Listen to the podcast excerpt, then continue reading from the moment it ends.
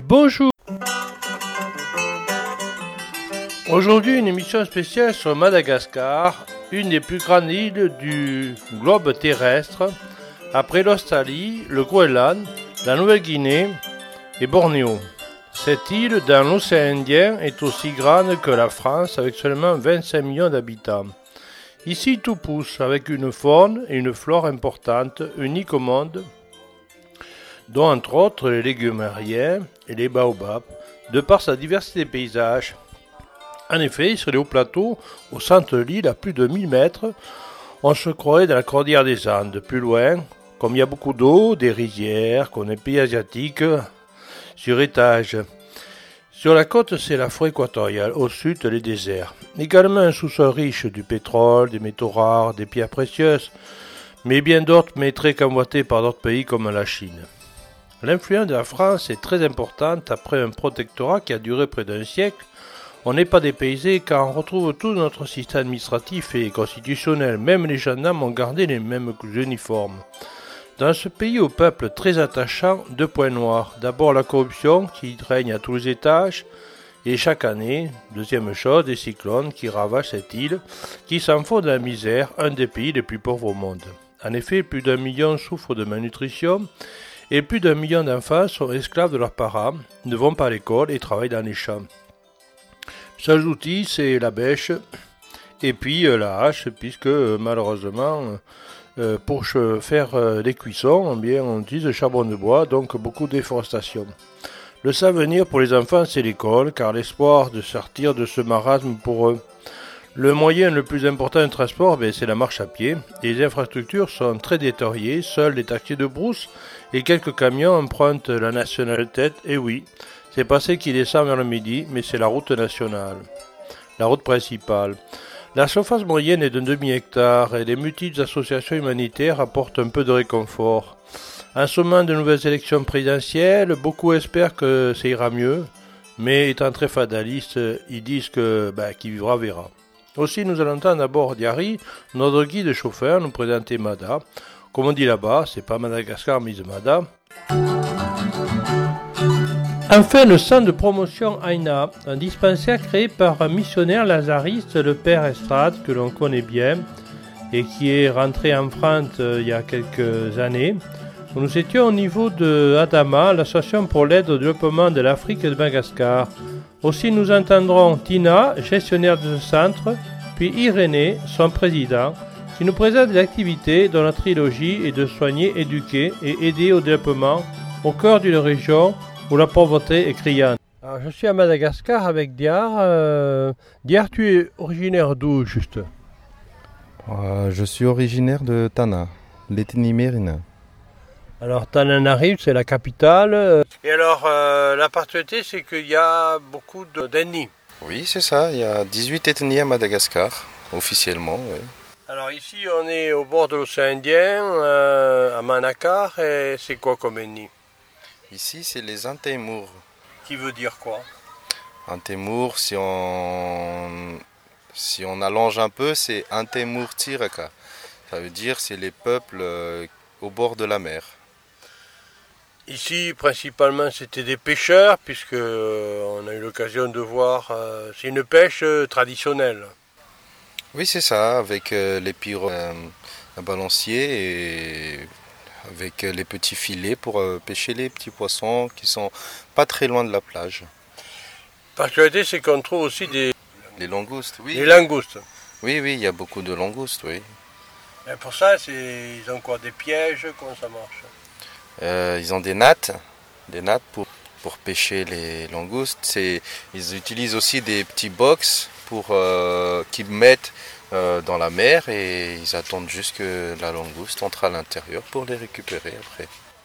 Alors, euh, on a parlé d'ennemis, euh, donc il y a des ennemis qu'on va retrouver sur les plateaux et d'autres plutôt au bord de la mer, c'est ça?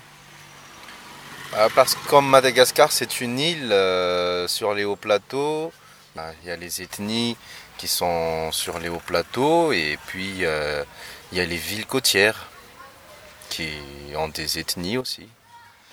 Alors, on voit les difficultés de se déplacer, c'est les routes, euh, on est venu il y a quelques années, les routes, euh, c'est pas terrible. Oui, c'est vrai, mais comme vous l'avez vu, euh, le long de la route, il y a des travaux qui se font, notamment les, ponts, il y a, y a des engins qui commencent à terrasser un peu et à mettre le goudron, enfin, ils font la maintenance des routes, on va dire. Alors ça veut dire que pour faire 500 euh, km, il faut un jour et demi, hein, c'est ça, pour aller depuis ici, euh, le bord de la côte, euh, jusqu'à Tanarive. on a dit qu'il y avait plusieurs ethnies, mais ces ethnies, est-ce qu'elles se mélangent? Oui, oui, toutes les ethnies se mélangent.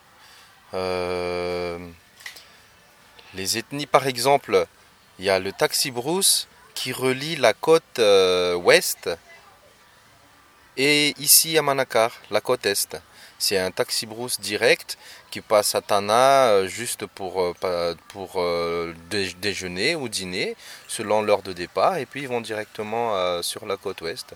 Donc les, ethnies sont vraiment mélangées maintenant. La nourriture principale à Madagascar, c'est le riz, je crois. Oui, c'est ça, c'est première alimentation des malgaches. Un malgache peut manger euh, un kilo de riz par jour. Alors, euh, c'est énorme. Ça veut dire qu'il y a des rizières un peu partout. Chaque fois qu'il y a un peu d'eau, on fait du riz. Oui, c'est ça. C'est ça, mais bon, c'est des cultures, euh, c'est des rizières traditionnelles. C'est rien n'est industrialisé, c'est chaque famille a sa petite parcelle et ils cultivent leur riz pour leur consommation. Ce qui veut dire qu'on a un riz excellent par rapport au riz euh, qu'on va trouver au Vietnam ou ailleurs. Euh, donc à des qualités extraordinaires et vous en exportez, je crois, de ce riz. Oui, il y a plusieurs variétés de riz à Madagascar. Déjà, il y a le riz, euh, le riz malgache, le vargas. Donc ça c'est le riz euh, essentiellement planté par euh, la population pour leur propre consommation. Et il y a des riz qui sont dits de luxe, comme le Macoluk ou euh, Madame Rose à Digo. Donc ces riz-là, il y a une grosse partie qui est pour l'exportation. Et voilà. Après, ici, il y avait des forêts partout. Euh, malheureusement, ces forêts, il y a une déforestation importante parce que euh, on se chauffe euh, et surtout on fait cuire avec du charbon de bois. Ça? Oui, c'est ça. En fait les les forêts qui sont utilisées pour le charbon de bois, c'est des forêts qui sont plantées pour pour ça, parce que c'est des forêts d'eucalyptus et de pin ce sont des bois de chauffe et il y a des terrains qui sont utilisés pour ça.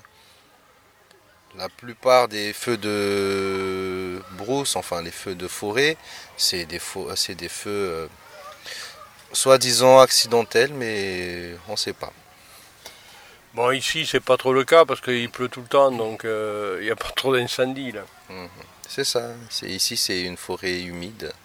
Donc, euh, pour qu'il y ait le feu, faut que ça, faut que ça soit un grand feu parce que. Alors, on va être à la période des litchis. C'est quelque chose qui est extrêmement important ici, les litchis. Oui, sur toute la côte est, c'est vraiment la zone pour euh, le litchi. Ici à Manakar, c'est surtout pour la consommation locale. Et un peu plus euh, vers le nord, euh, vers Tamatav, là-bas, les gabarits sont un peu plus grosses et c'est c'est destiné euh, pour euh, l'exportation et bien sûr euh, pour la consommation locale aussi. Alors, on n'a pas que du riz, on n'a pas que des litchis, on a un peu de tout. On a du goyave, on a des noix de coco, et tout ça. Il y a du miel aussi. Une particularité, je crois, à c'est l'apiculture. Oui, c'est ça. comme tout est vert ici, il y a des forêts le plus célèbre à Manakar, c'est le miel de litchi.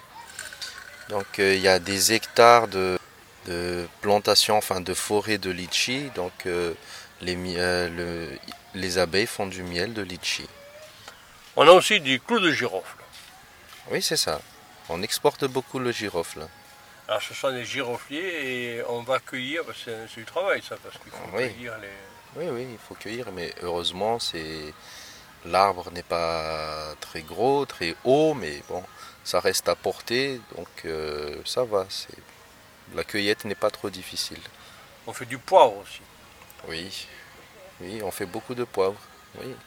Tout ce qui est euh, épices, euh, on fait. Il y a la cannelle, le poivre, les girofles, la vanille. Oui, oui. La vanille, c'est une liane, je crois. Oui, c'est un orchidée. C'est seul orchidée comestible. C'est ici à Manacar, c'est tout est vert. Il y, a, beaucoup de plantes qui sont distillées pour euh, la production d'huile essentielle, pour euh,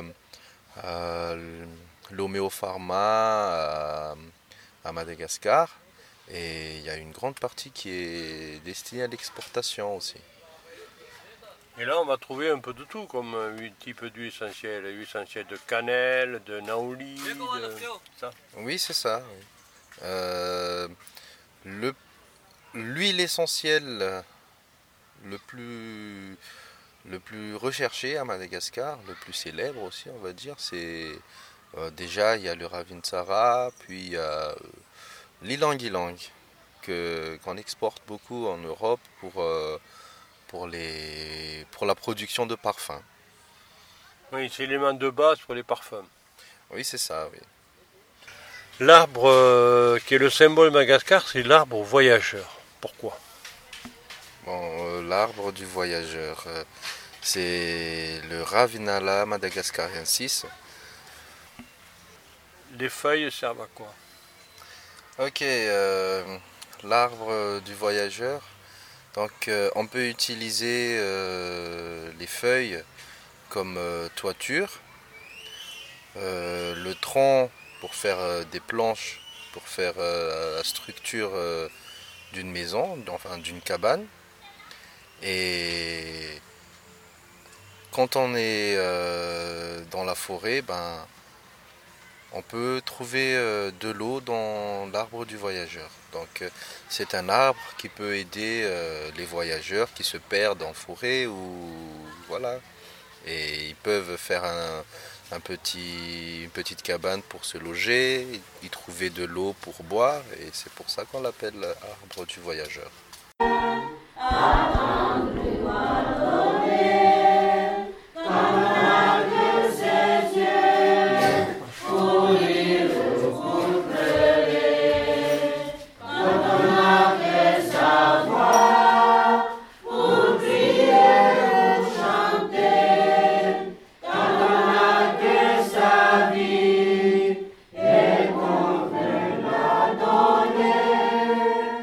Je suis au centre Aïna, à Manakar, euh, avec Irénée, le responsable du centre.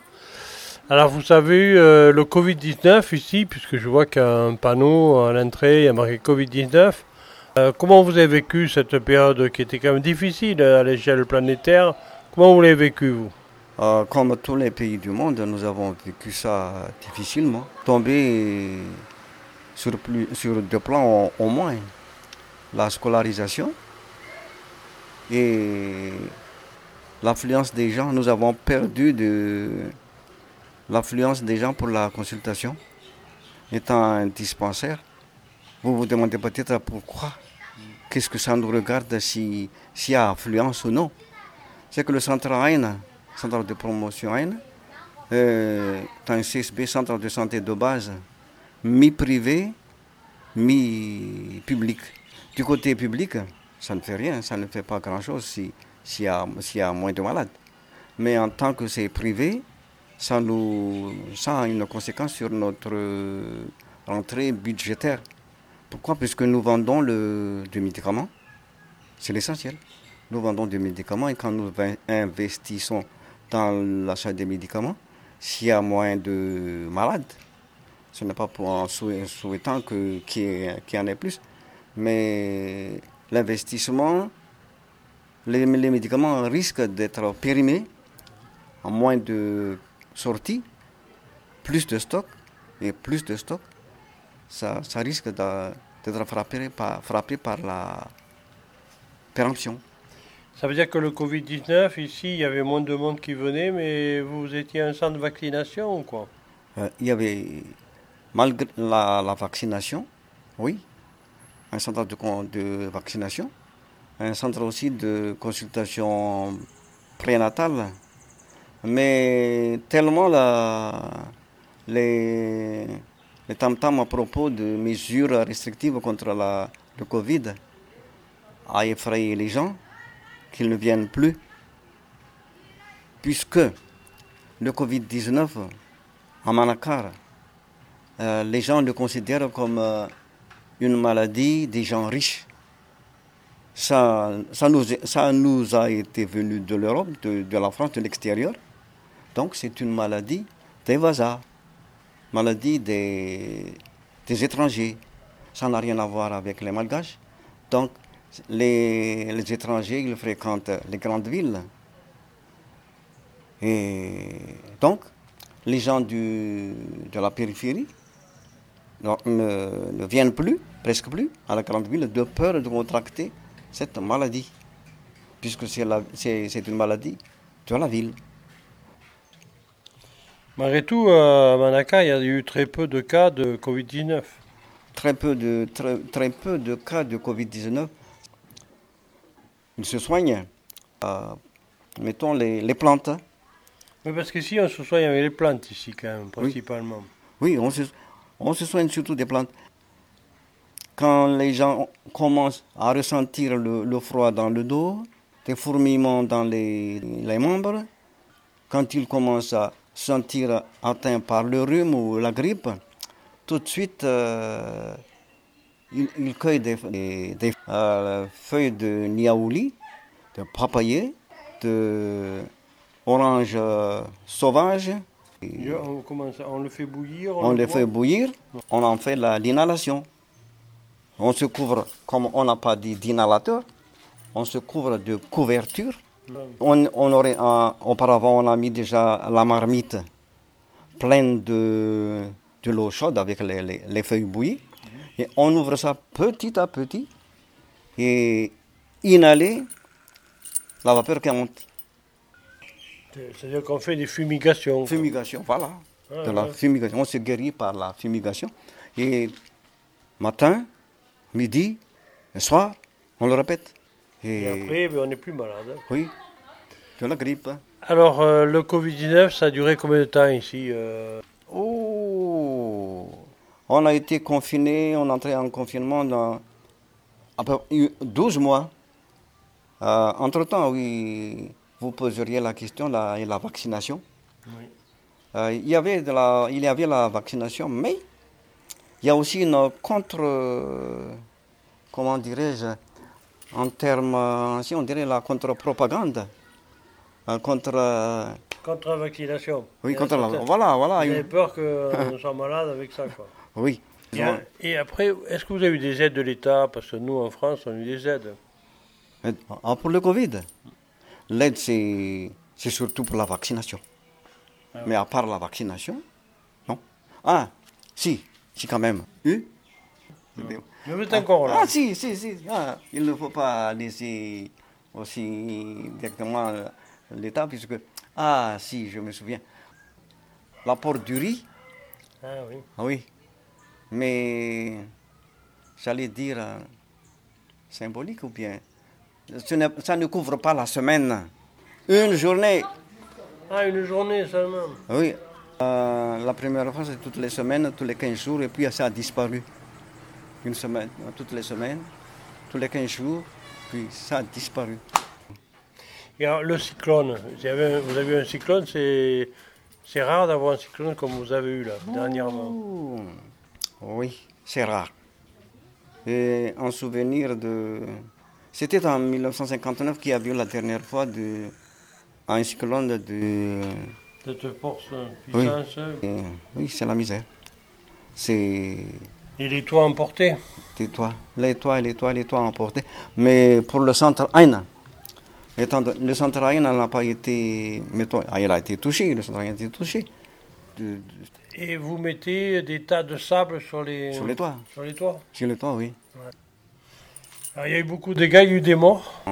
Du, du cyclone, il y en a encore qui, qui n'ont pas pu rétablir leur maison jusqu'à présent.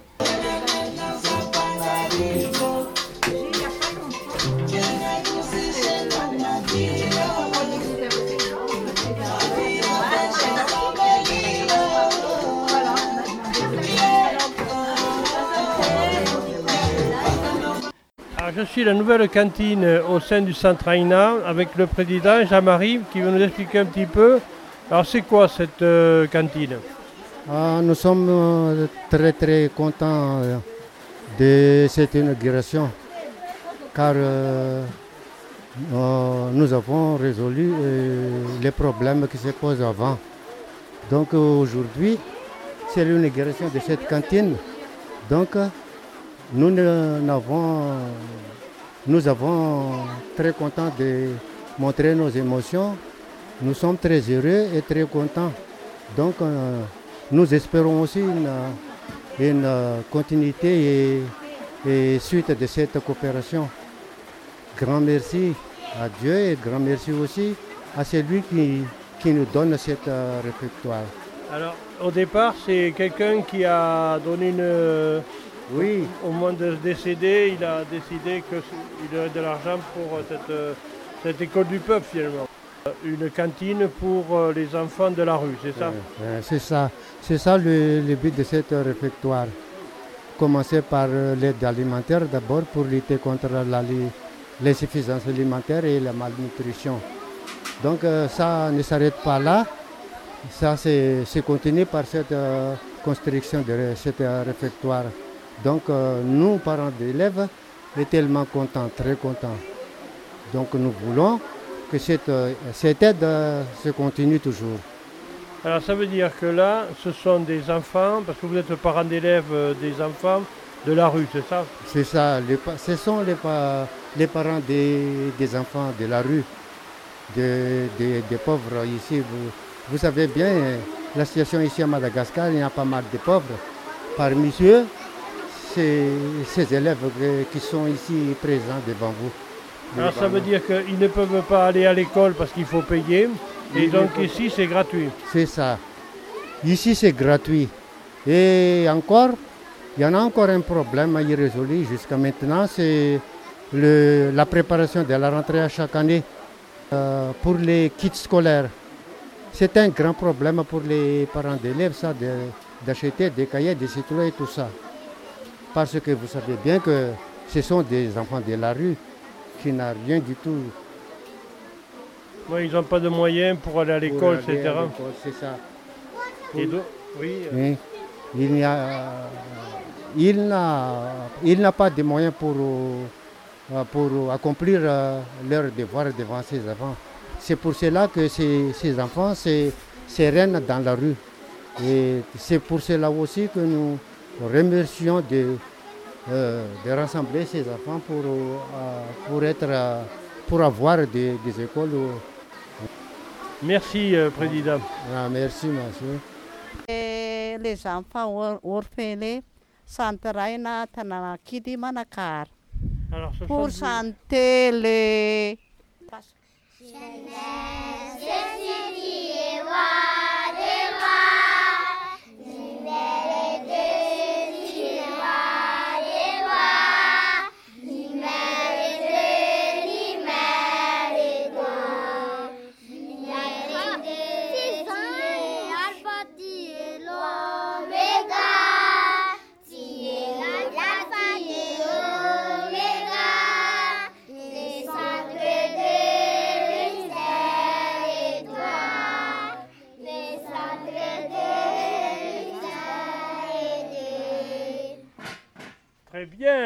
très bien. Alors là, ce sont des enfants qui euh, sont dans la rue, que vous recevez ici pour avoir un apprentissage oui, rudimentaire et en même temps qu'ils puissent manger à leur faim à midi. manger c'est à midi. Ce soir à rentrer à vous. Ils vont rentrer chez eux après Oui, oui. Ils viennent le matin à quelle heure ici? Allez, à, à 7h30. À 7h30 Oui. À, le soir à 4h30, quitter la classe. D'accord. Quel âge ils ont à peu près là? Parler à 5 ans, 5 ans? oui. Et 13 ans. De 7 à 13 ans. À l'école, vous l'apprenez quoi là? Lire? Lire, à, tout comme la classe, comme la classe là-bas. Oui, pareil. Ça est comme À compter? Rencontrer, ah ouais, à calcul. Calcul, ouais, à calculer. Oui. Et malagas. Lecture en français, Oui. en malagas. D'accord. Oui. Écriture, Ah, ils font de l'écriture aussi. oui. De santé. Santé, quelquefois. Alors, vous chantez Bonjour. Je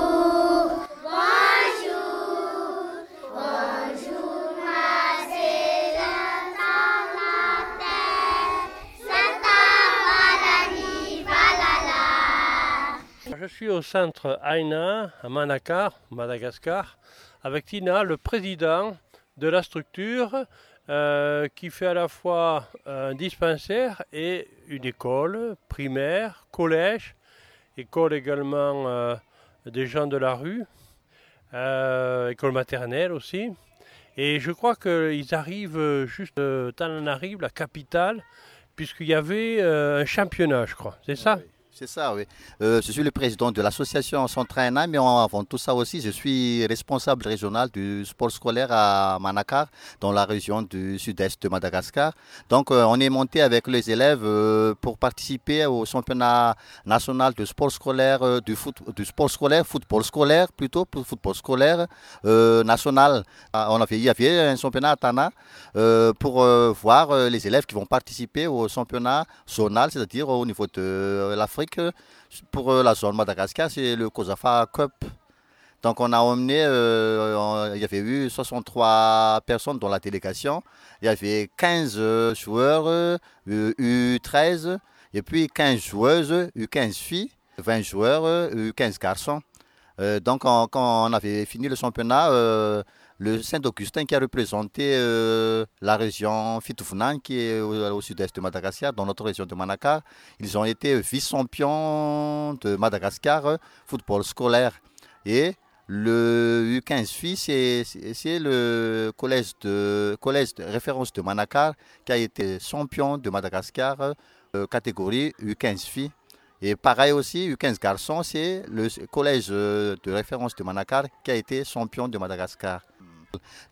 Alors toi, tu es responsable, tu es professeur d'éducation physique, en, en plus d'être président ici de ce centre, et en même temps, tu es euh, responsable régional, euh, c'est ça? Ah Oui. oui, voilà, oui. euh, Je suis le président de l'association Centraena et en même temps, je suis professeur d'éducation physique et sportive de métier. Mais, mais mon poste actuellement, c'est le responsable régional de- du sport scolaire. Donc, au niveau de la direction régionale de l'éducation nationale, là, dans la région de Fitfunan, c'est-à-dire à Et dans toutes les régions du sud-est, je suis le premier responsable sur euh, le sport scolaire. Et en même temps aussi euh, des examens, éducation physique et sportive. C'est une sacrée fierté en tant que président et puis euh, responsable régional des sports scolaires. Très bien, merci Tina. Je t'en prie. Voilà, l'émission sur le centre Aina à Madagascar s'achève sur ces chants d'enfants.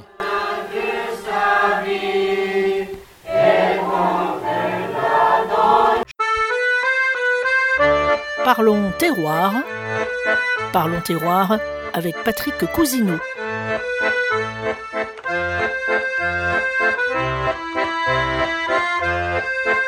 Voilà, bonjour, euh, nous sommes euh, à la boutique euh, des Fermes de Garonne à Marmande qui vient d'ouvrir au 1er décembre. Euh, Ça va durer toute la, tout le mois de décembre. Euh, C'est une boutique euh, qui représente l'ensemble des producteurs des Fermes de Garonne. Alors je suis avec Philippe Museau, les fameux délices. Bonjour Philippe. Bonjour. Alors, euh, les fameux délices, on se situe à Meillan. On lui dit euh, grave sauce, c'est quoi au juste les fameux? Alors, les fabuleux délices, c'est euh, beaucoup de choses, beaucoup de très bonnes choses, on va dire. hein. Donc, euh, c'est, je fais un élevage de bovins euh, race basadaise, Ah, intéressant. Voilà. Race basadaise. avec des produits transformés saucissons, chorizo, pâté, euh, blanquette de veau, hachois de veau, voilà. Ah, Ensuite, j'ai des figues, des figues. des figues, oui. voilà. Mhm. Euh, figues blanches, figues rouges, que je vends en frais, puis je transforme en confiture, Mhm. Confiture de figues. Et après, j'ai des châtaignes aussi, que je, là, j'ai la crème de marron et la confiture de châtaigne. Alors, on va parler peut-être au départ des basadaises, puisque bon, toi, tu es un éleveur, hein. Oui, un éleveur, oui. Mhm. un éleveur né, je dirais. Oui.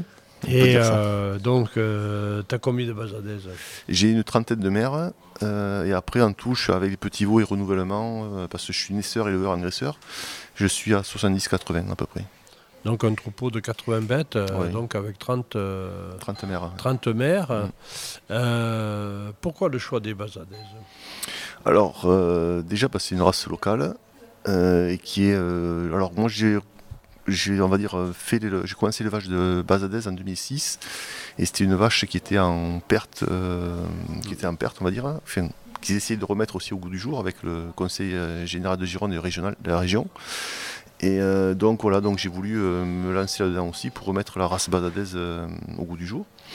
Elle avait une bonne publicité, de toute façon, elle a toujours une bonne publicité parce qu'elle est très goûteuse, Stéphane est très goûteuse très persillée. Et, puis, voilà, et puis c'est pour donner aussi de l'image à, à cette race. Quoi. Alors, c'est intéressant, mais c'est une race assez rustique. Ah, c'est très très rustique. ouais. C'est, euh, ben, à la base, c'est une, alors, c'est une très vieille race qui n'a pas eu de modification génétique, on va dire, pas trop, euh, qui était euh, adaptée euh, pour les landes, quoi. hein. terrain, euh, on dirait un petit peu marécage. Quoi. Voilà. Donc euh, elle a de bons aplombs et euh, de bonnes pattes. Quoi. Tu fais pas des bœufs gras, là? Si, j'en fais, euh, j'en fais un par an. Un par an? Ouais. D'accord. Oui. Bon, tu vas pas défiler à Bazas. Non, je ne je fais pas les défilés par contre. ouais. Non, ouais. Ouais. c'est tout un, un spectacle. Oui, tout à fait. Ouais. Et donc, tu fais un, euh, un bœuf gras, tu... Oui. Et alors, tu le tues où à Bazas? Non, je l'ai fait abattre moi à Villeneuve. Ah, Villeneuve, ouais. Ouais, Normal, on est à Lot-et-Garonne. on va pas Oui. non, mais dans la mesure un abattoir à Villeneuve, c'est Mm. très bien. Et donc, euh, du bœuf gras, on peut en trouver... Alors, euh, ça sera au mois de. Alors, j'ai pas trop la date encore, mais c'est février en général, Oui, euh, ça. pour Mardi Gras. Euh, voilà, et puis après, moi, je suis en vente directe, donc euh, j'en aurai peut-être un peu à la boutique et puis après à la ferme. Oui, parce qu'à la boutique, il y, a il y a un frigo, là. Oui, oui, oui. Je viens d'emporter ce matin justement un peu de viande. Là. Ouais. Euh, voilà, là, c'est de la, de la vache. Mais voilà, ouais, et puis après, il y aura du veau aussi. enfin, voilà, de suivant après dans l'année, il y aura du veau et du, de la vache et puis du bœuf gras. C'est intéressant d'avoir un peu de viande ici. Oui, ben après voilà, c'est un panel, euh, on essaye d'avoir un panel assez large. euh, alors par contre, ça sera que périodiquement, on va dire, Oui. parce que moi je peux pas abattre, euh, Non. je peux pas abattre, peux pas en avoir régulièrement.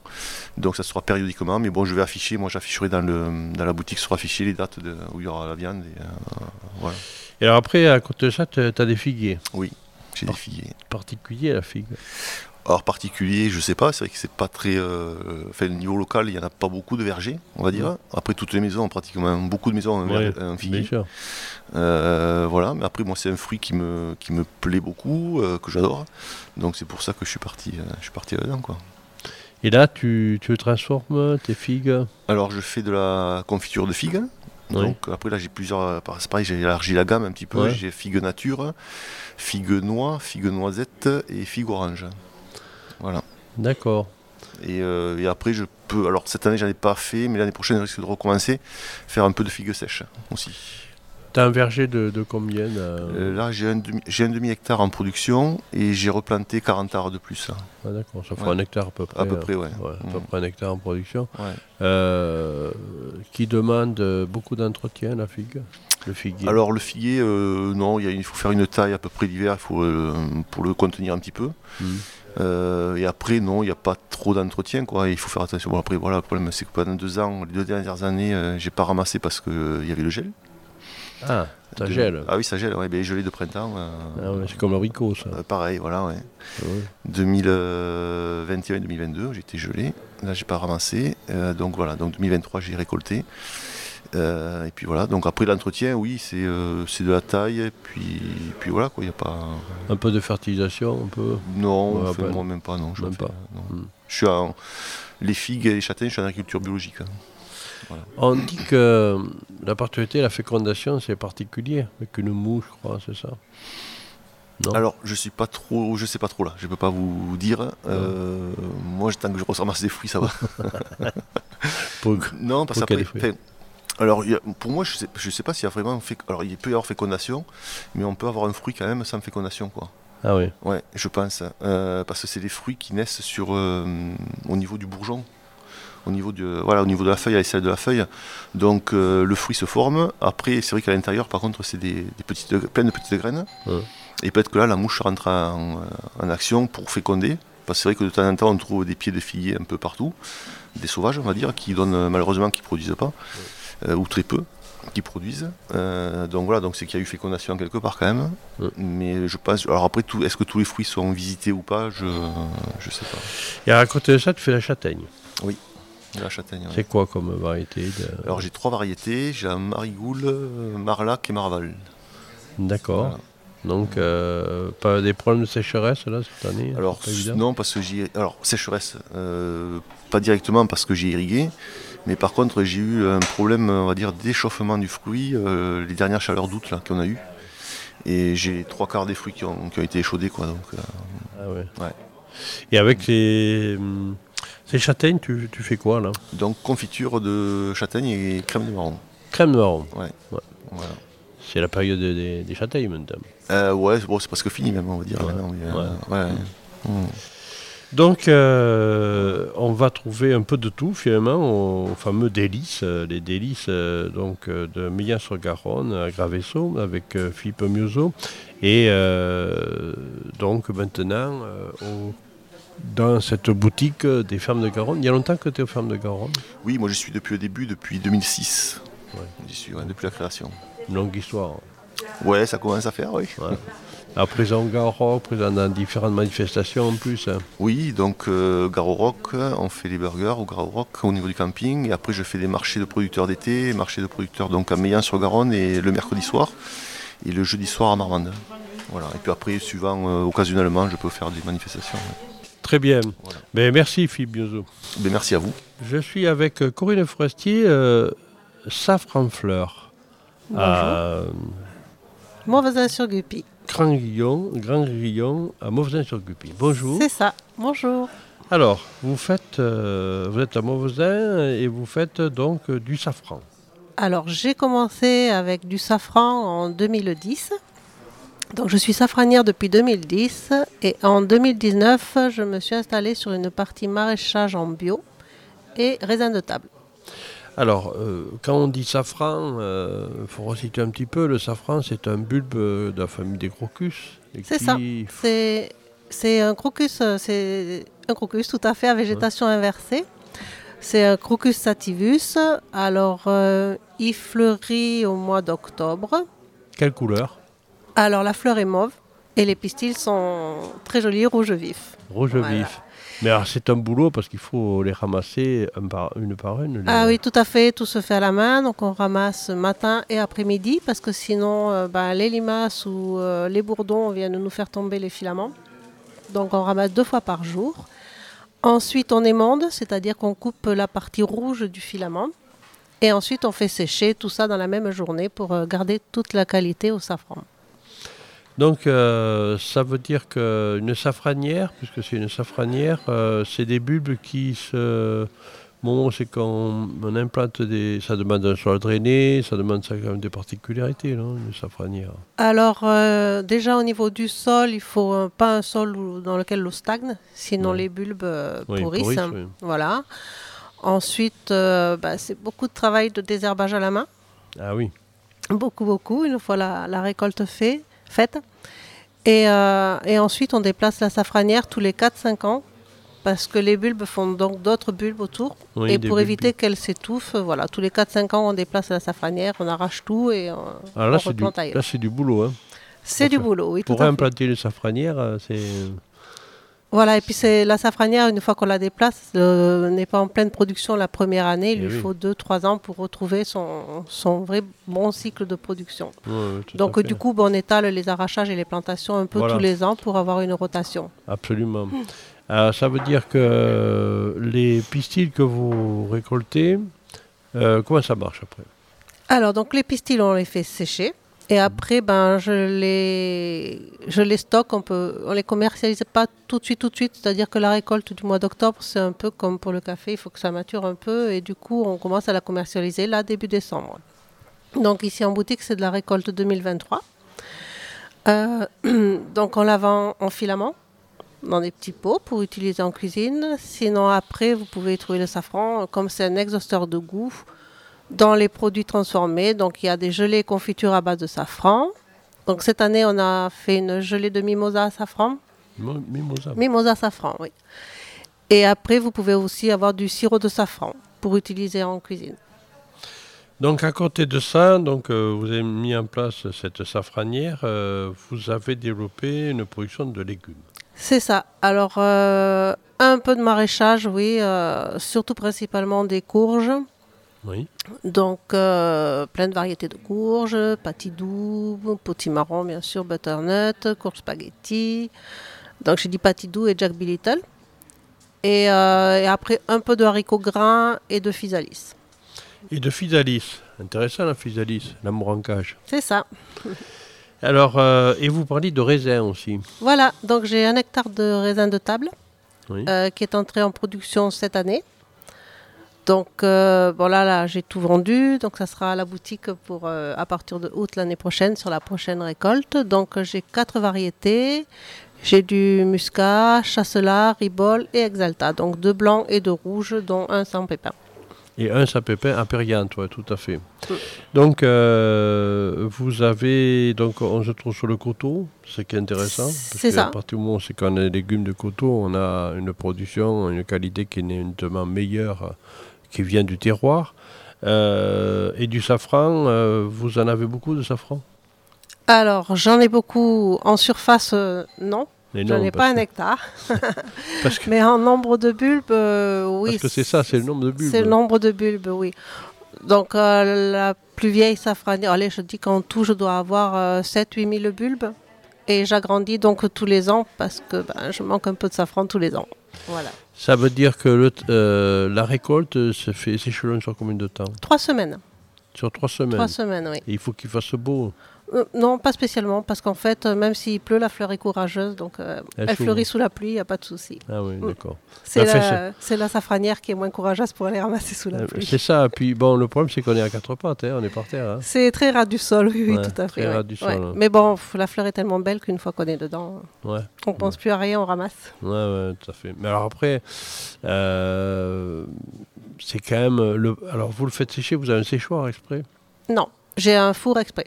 Exprès Oui, à température très très basse. Très- ouais. Et euh, après, je contrôle la, la- le séchage au toucher du safran. quoi. Ah oui. Mm, au toucher des filaments. Faut, faut combien de temps à peu près pour sécher? Alors, ça dépend de la quantité que, de safran que je Oh. mets à la fois à sécher et du taux Ouais. d'humidité. Si j'ai ramassé sous la pluie, il va être Ah beaucoup plus gorgé d'eau. Ouais. Donc, euh, du coup, c'est entre 30 minutes et une heure et demie de séchage. Donc pendant trois semaines, vous êtes euh, là au four au moulin. Là. Voilà, c'est le cas de le dire. dire, hein. Eh bien, écoutez, je crois qu'on a fait à peu près le tour. euh, donc, euh, vous avez un, un site internet, je crois, non? Oui, tout à fait. J'ai Alors. un site internet qui est peut-être pas renseigné sur le livret. Et voilà, vous cherchez sur Safran Fleur, vous me trouverez. Oui, tout à fait. Safran Fleur. Safran donc, euh. Donc, euh, sur, euh, vous êtes euh, labellisé agriculture biologique. Oui. Et donc, un truc, une astuce pour offrir tout son arôme. Le safran a besoin d'infuser dans un liquide tiède au minimum deux heures dans un récipient fermé. C'est ça. Ça, Pour vraiment qu'il puisse dégager tout son arôme. Donc, dans l'idéal, dans le mieux, c'est une nuit, quand on prévoit vraiment, mais sinon, deux heures, c'est bien aussi. Et là, il dégage vraiment tout son arôme. De la saveur d'une fleur à la douceur d'un légume, nous désirons partager avec vous ces cadeaux de la terre et du soleil. Voilà.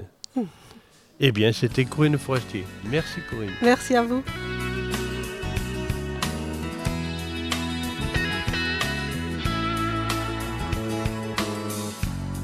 La route s'arrête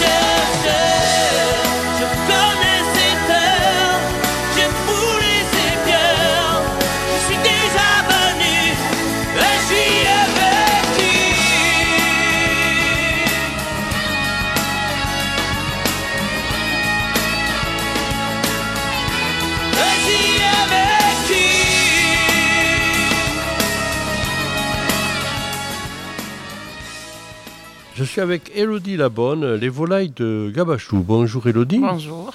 Alors, euh, vous êtes euh, Gabachou, c'est un lieu dit, c'est à Clérac, en Oui. vallée du, vallée du Lot, euh, sur le coteau d'ailleurs. Et alors, euh, vous faites des volailles. Vous pouvez nous parler un petit peu de, votre, euh, de vos productions là? Oui, donc euh, ben, nous, on élève les poussins arrivant un jour. On les élève jusqu'à la fin. On a notre salle d'abattage à la ferme et on fait de la vente directe euh, et euh, aux revendeurs aussi. Enfin, voilà. Alors, quand vous dites, euh, c'est quoi comme race que vous faites comme Alors on fait du poulet, euh, Oui. poulet de chair counue. poulet, ah, poulet de chair connu Voilà. Important de savoir, c'est du connu. Hein. On fait de la pintade. Ouais. Et après, pour les fêtes, on fait euh, le chapon et le chapon de pintade. Ouh, chapon et chapon pintade. Voilà. Bon, on va d'abord parler de, de poulet. Donc, le poulet, euh, vous le, vous le euh, réceptionnez à un jour? Un jour, c'est Un ça. jour. Il est, il est élevé comment là? Alors, il, euh, c'est des, enfin, il est dans la poussinière. euh, après, à partir de 42 jours, ils peuvent aller dehors. Euh, voilà, et après, nous, on commence l'abattage à partir de 90 jours. Alors, quand on dit euh, c'est un poulet élevé en plein air, quoi. C'est ça. Ouais. Mais ça se sent, parce que pour en avoir goûté plusieurs fois, c'est un poulet qui est. On voit qu'il a couru. Oui. Euh, donc, élevé en plein air, et vous- il est nourri à quoi? Il est nourri au grain. Au grain. Voilà. Du grain de, de blé, de Il y a du blé, du maïs, euh, de l'orge. voilà, plusieurs, euh, Ouais, plusieurs céréales. plusieurs céréales. c'est. Multicéréales. Voilà. Et, Mais on euh, essaye de mettre une majorité de maïs pour justement qu'il ait ce goût. euh, Ouais. Qui est Qui donne un bon particulier. goût, voilà. Ouais, absolument. Le poulet. Alors donc, euh, poulet à 90 jours, c'est ça? On, on débute, hein, mais. On attaque et après pendant 4 semaines, on- sur 4 semaines, on abat nos poulets. Donc euh, les derniers, ils sont. Alors, le fait d'élever en plein air, la grippe aviaire, ça ne vous impacte pas? Parce qu'il y a encore euh, une alerte, j'étais à les services vétérinaires euh, cette semaine. Alors, euh, on a, avec la grippe aviaire, on a des restrictions pour sortir les poulets. ou Ça, on, compliqué. On doit les sortir que sur parcours réduit. Euh, Ah, que sur parcours réduit. c'est ça, et à partir d'un certain âge, euh, 63 jours, je crois. Il n'y a pas un semble. vaccin maintenant il y a- soi-disant que... Alors, il y a le vaccin sur les canards, Ah, c'est sur les canards seulement. mais nous, en poulet, encore, on n'en a pas entendu parler. Ah, ouais. Voilà. Ah là là, ça c'est la misère. Ça, Ah, hein. c'est ça. Parce que là, vous avez déjà été impacté par rapport Alors, cette- euh, il y a eu, alors euh, nous directement non, mais il y a, on a eu un cas de grippe aviaire il y a deux ans à Clérac, Mhm. où euh, on a dû fermer. On ne pouvait plus travailler pendant un mois, mais ça veut dire plus rentrer de volaille euh, du tout. Donc, euh, au mois d'août, après, on a dû fermer parce qu'on n'avait plus rien à proposer. Quoi. Ah oui. Donc, euh, voilà. Et quand il y a un cas de grippe aviaire, normalement, c'est l'abattage complet de, de l'élevage. Voilà, sur euh, de l'élevage et des élevages qui sont un kilomètre autour. Ouais, pour éradiquer cette fameuse grippe aviaire qui nous arrive par comment là? C'est c'est les oiseaux migrateurs, c'est ça? Souvent on dit. On ne sait pas. Oui, euh, enfin pas que. Apparemment, sur les canards, c'est quand ils changent, parce que le canard, ils font du pré à gaver, Hmm. et ça part après dans les salles de gavage, et dans le transport, le stress, le, Hmm. Les conditions climatiques aussi font qu'ils peuvent tomber malades comme ça. On a peut-être aussi euh, cherché à, à travailler sur le côté local, parce que finalement, on a fait des fois euh, des, des élevages qui venaient de l'extérieur, et c'est un peu ça, euh, c'est pour éviter que... Eh oui. C'est ça. Hmm. Pour essayer de limiter les, les risques. Pour limiter les risques, c'est au moins euh, les éleveurs soient le, le naisseur soit à côté, quoi. Ah. Ça. Et là, vous avez naisseur, c'est sur Tonnet, c'est ça, non? Alors euh, oui, Euh, on n'a pas encore travaillé avec eux. Je... Nous, pour l'instant, ça arrive des Landes. D'accord. Voilà. Bon, Euh, on est content de ce couvoir, donc on va peut-être pas changer. Oui, bien sûr. voilà. ouais.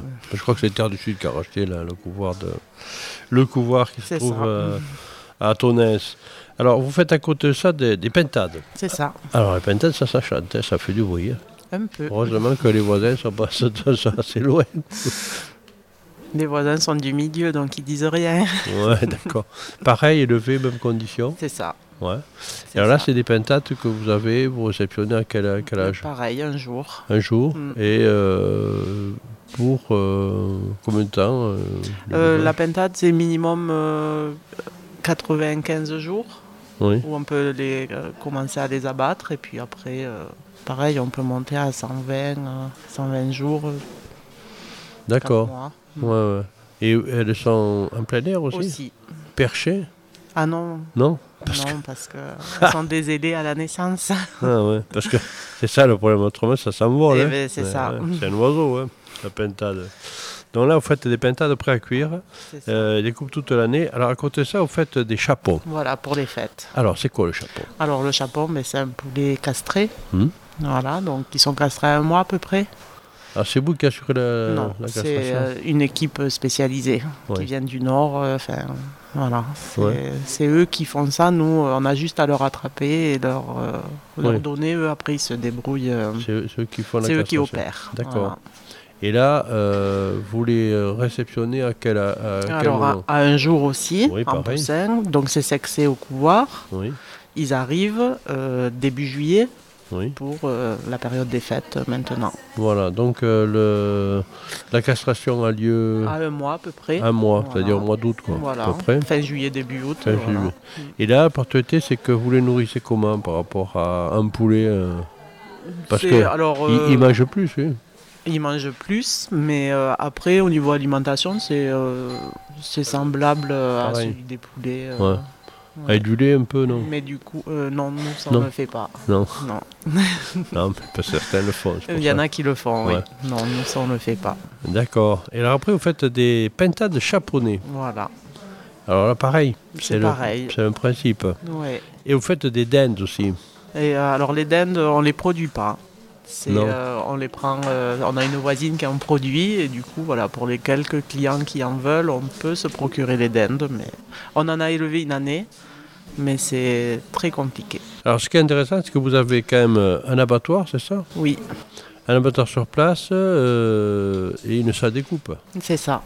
Alors ça, c'est du travail, hein, parce que c'est il y a l'élevage, il y a, C'est ça, il y a la on s'ennuie pas. ça nuit pas, là. hein. Mais bon, il y a enfin, mon mari et moi, enfin voilà.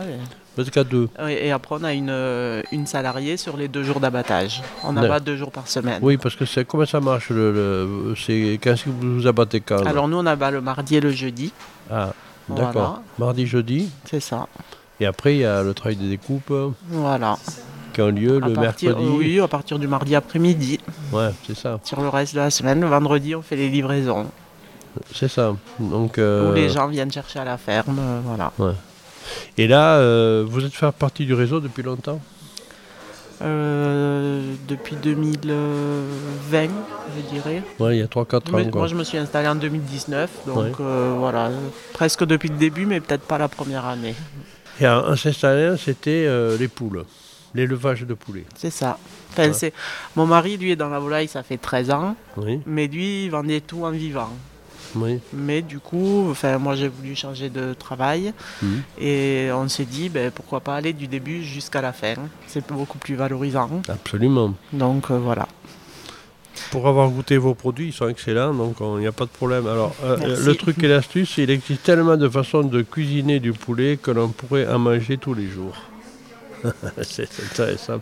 Des volailles fermières au bon goût de liberté, c'est bien ça. C'est, vous avez un parcours euh, important là, au niveau de vos, vos volailles en liberté. Euh, elles ont un hectare par bâtiment. Un hectare par bâtiment. Ouais. C'est-à-dire que vous avez combien de bâtiments? Euh, quatre. Quatre. Quatre grands bâtiments et on a quatre petites, enfin quatre grands bâtiments de 400 mètres carrés. Oui. Et après on a quatre cabanes plus petites de 60 mètres carrés. Et c'est là qu'il y a 4 hectares à peu près. euh, Mais à, cause aviaire, vous êtes obligé de. Alors euh, chaque euh, parcours sont cloisonnés parce qu'on n'a pas le même âge, euh, enfin pas le même âge de poulet dans chaque bâtiment pour Oui. qu'on ait la rotation sur Absolument. toute l'année. Oui. Donc euh, chaque euh, parcours est cloisonné, euh, enfin aucun poulet ne se mélange. euh, Hmm. Voilà. Euh, ça veut dire que vous recevez des, des petits poulets tous les combien? Euh, une rentrée par mois. Voilà, donc une rentrée par mois et 90 jours après, il y a une Voilà, sortie. Quoi. ça. Ouais, il commence à avoir des sorties. donc euh, il y a un échelonnement euh, toute l'année. Toute l'année, vous avez du poulet Voilà, du, c'est 30 du 1er janvier au 31 décembre. C'est ça. Ouais. Euh, du repos, vous euh, un On peu prend une semaine en été quand même. Ah, quand même, Ouais. ouais, ouais. On, on ferme. Ouais, bon. J'ai ma maman qui est dans l'élevage et qui prend le relais Ah oui, sur l'élevage, mais l'abattoir il ferme. Ouais. Voilà. Eh bien, écoutez, euh, merci Elodie la bonne de nous avoir éclairé sur euh, finalement les volailles de Gabachou euh, à travers les poulets, les pintades, euh, les chapons, les pintades chaponnés, les dindes, donc tout ce qu'on peut trouver sur la boutique ici des fermes de Garonne. Merci à vous. Merci Elodie. Voilà, l'émission euh, s'achève euh, en direct euh, de la boutique des fermes de Garonne. Ces fermes de Garonne qui sont en général, c'est une boutique éphémère qui avait lieu tout le mois de décembre sur Marmande. Et maintenant, eh bien, on va pérenniser puisque cette ferme, cette boutique sera ouverte à partir de janvier, le mercredi, le vendredi et le samedi de 10h à 19h donc qui représente l'ensemble des 24 fermes de Garonne euh, sur l'ensemble du territoire euh, de la Val de Garonne, de l'agglo Val de Garonne agglomération. C'était Parlons terroir avec Patrick Cousineau.